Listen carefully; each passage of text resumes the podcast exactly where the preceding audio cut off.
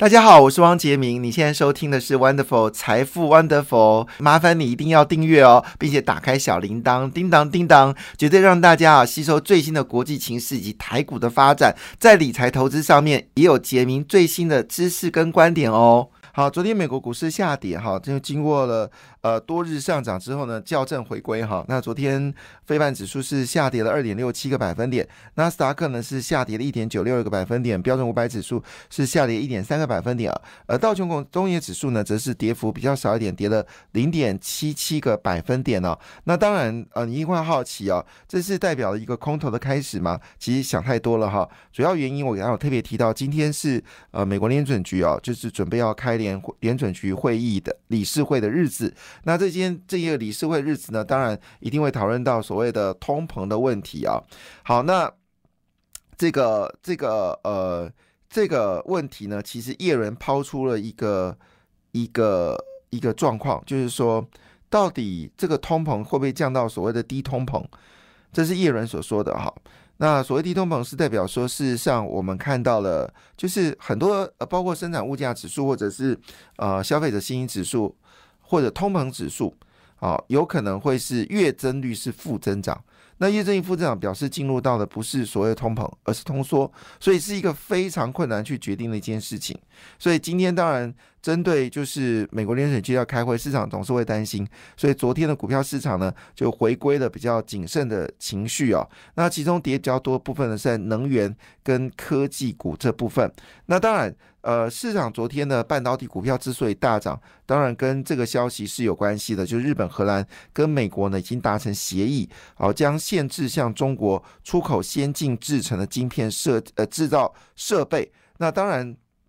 甚至呢，美国商务部已经通知美国企业，已经完全不能有任何的。就是呃机会，你可以卖给华为了，因为以前呢，华为的这个许可证，你跟许可许可证呢，你只要跟美国商务部来申请啊，它有时候会通融你啊，还是可以出口给华为。那现在目前为止呢，是你完全不能跟商务部来申请了，因为东西是绝对不能卖给华为哦。那当时呢，其实呃荷兰之所以哦，就是针对哦有关一些比较中低阶的设备呢，不能卖到这个美中国呢，其实。他质疑的部分就是，你们美国虽然说就左手说，哎呀，我们绝对不会再把设备卖到这个中国了，但是呢，你们又说，只要跟美国商务部讨论的话呢，或许哦，你还是有机会可以得到通融，但是你要求哦，美国以外的国家是绝对不准，所以他说这叫双标，所以我们可以看得出来。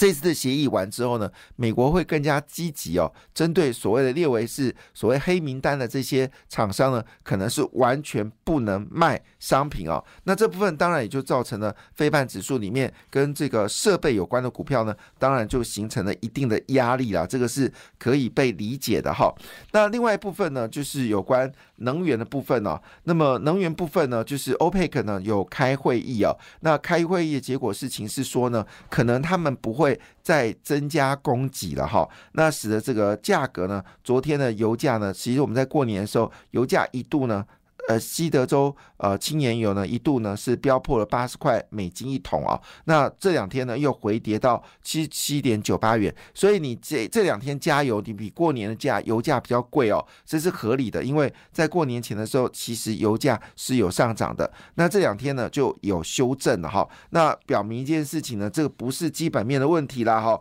所以但是回来一件事，铜铁镍锌哦。基本上价格呢还是持续的一个上涨啊，这也表示中国的内需市场已经有开始明显的增加了。当然，中国的债务是很严重的，中国只光地方政府啊缴的税这个利息钱呢就超过五兆人民币哦，这个你可以知道这是一个多么可怕的数字。五兆人民币知道是多少钱吗？五兆人民币呢就等于台湾一年的经济规模哈，五兆人民币等于台湾一年的经济规模，而中国省份呢，他们只光缴了利息。提前呢就缴掉台湾一年的 GDP 啊。好的，那当然呃，今天最关心的部分就是我们刚才所说的，好，坦白讲就是呃，就是这个美国联准局的利息了哈。但我估计呢，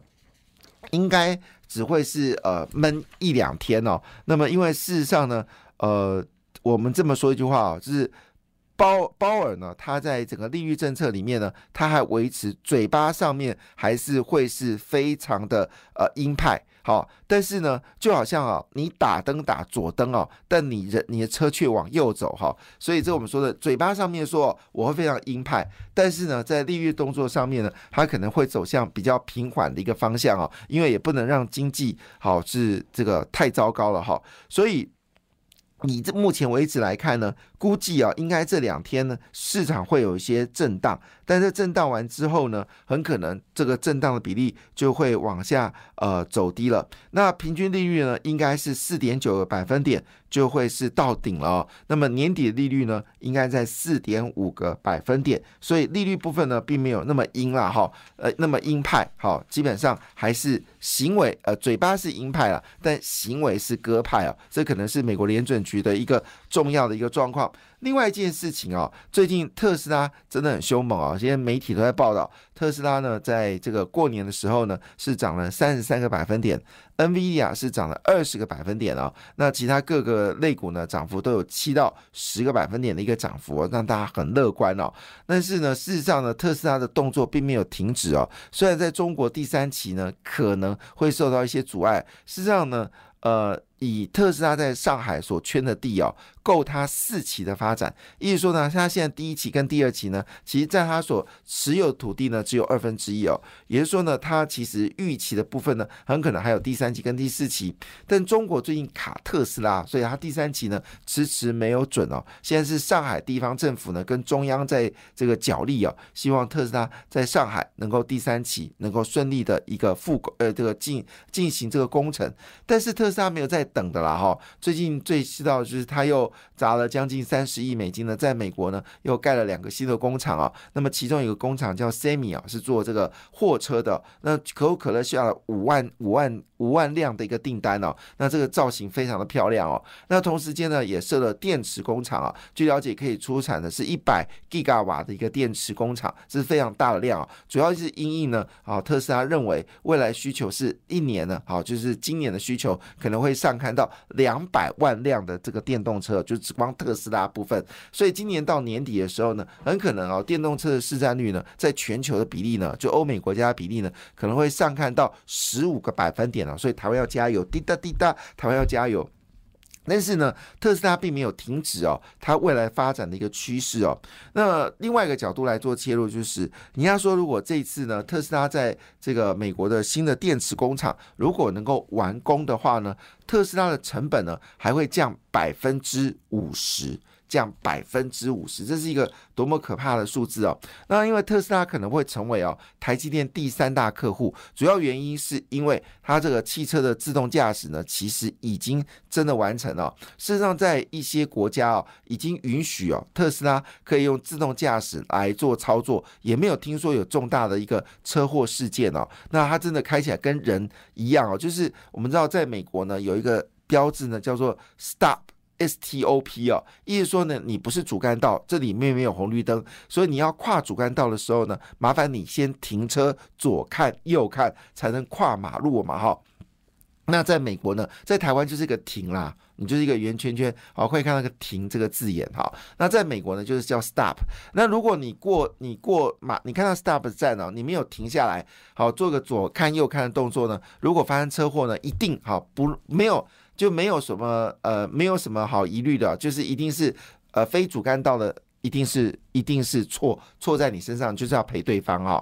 那结果你知道呢？特斯拉的自驾呢，它也可以读 stop 这个字眼，就是它真的会看到 stop，然后就停下来。好，那就是。可能雷达扫射完之后呢，就继续的往前冲哦。那它可能用的未来的这个晶片的啊生产的过程呢，会用四到五纳米的技术来做生产。那当然不用说，就是台积电哦。而且呢，这次特斯拉很可能哦，它这个自驾系统呢，还可能会卖给哦，就是其他的厂商。所以它不是只有呃自己来使用哦。那你不要小看这个事情，其实它已经默默的创造将近四亿美金的收入哦。当然，四亿美金对于特斯拉一年啊八百一十六亿的这个营收来说，四亿美金是没感觉的。可是这你这也是一个很重要讯息，就是小小一个自驾系统，它可能创造的收益非常惊人。那四亿美金当然呃。这个背后，如果它能够做到八亿呢？它如果能够做到十二亿呢？好，这个对于台积电来说呢，这就是一个很重要的一个收入来源了嘛，哈。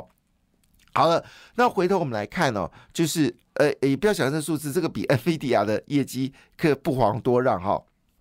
好，那我们再回头来看哦，事实上呢，最近。特斯拉呢又要做一个新款的造型，这造型肯定你看了会喜欢哦。它有未来车的概念哦，叫做 Model Q。那这个 Model Q 的这个现的状况呢，很像在电影情节里面的未来车哦。那最近这个富邦未来车 ETF 呢，在昨天是所有的电动车里面涨幅第一名呢。好，恭喜恭喜，因为它坚持呢持有大量的特斯拉，所以之前跌得很凶嘛哈。那这次呢有了这个呃，就是特斯拉的一个赞助哦，所以昨天的。富邦未来车 ETF 呢，昨天是涨势最惊人，好像涨了十二个百分点嘛，哈，呃，因为它里面特斯拉只是。其中之一啦，哈，它如果是百分之百持有特斯拉的话，那可能就不是只有十二百分点了，那可能最近的涨幅已经到七成以上了。那这个 Model Q 的定价呢，其实不便宜啊，大概是差不多二点五万美金了，哈，诶，也哦是是非常便宜啊，非常便宜，只有二点五万美金哦。那据了解呢，这个 Model Q Model Q 呢，它可能会是一个平价车，好，价格只有二点五万美金啊，二点五万美金就低于一百万新台币了哦。所以这个对于红海的车子来说是一个很大的压力，好不好？很大的压力。那如果真的能够只有二十四万美金，折合台币大概七十五万元的话呢，那基本上应该会碾压。汽油车哦，所以台湾现在呃，我们的停我们的充电桩呢还是不够，这个王美花可能要加油，这个事情蛮重要的哈。那未来，所以台湾的电动车的状况呢，坦白讲还在全世界里面，台湾是一个科技发达的国家，我们的科技在全球是第一数一数二的，但是我们电动车的这个流量呢，在这个已开发国家里面呢是敬陪末座，这件事情我觉得是要好好思考。当然我是可以理解了哈，可能。政府的担心呢，电动车太多了哈，这个电力供应不足了哈，可能是他所担心的问题哦。不过这时候传出来一件很有趣的事情哦，就三洋机车哦，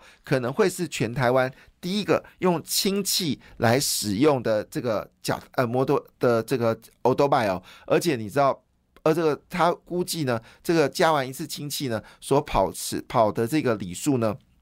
啊，会是让你想象的超过你想象的远哦，哇，这令人很期待啊。那三阳呢，他的这个呃这个公子爷哈，就是他的儿子呢，好在最近呢做了一个很大的宣布哦，就认为说，其实他认为电池车很重要，但是呢，未来更重要的是。氢气为主的电动车哦，那这个事情呢，当然形成了一个很重要的讯息哦，因为油气的展望呢是有大幅的一个减少，那么这油气展望的减少呢，也认为。这代表的事情是新能源的需求呢是增加的哈，那全球能源石油可能未来需求减少是负的百分之五，天然气呢是负的百分之七，煤炭呢是负的百分之三哦，可是核能的需求呢是增加的，核能需求是增加百分之二，再生能源呢是增加了百分之五，而氢能源呢也正式冒出头了，那么需求呢会增加至少一个百分点了，所以氢能源还有这个所谓的储能部分呢，确实。引发了一个很重要的关注点。那我们在去年呢，外资投资台湾呢是大幅增加了，其中增加幅度最惊最惊人部分呢，也是跟再生能源有关的哈。那今天呢，就传出了消息哦，包括了大同、东元、中兴、市电跟这个华晨哦，都公布了他们未来哦整个电的一个需求。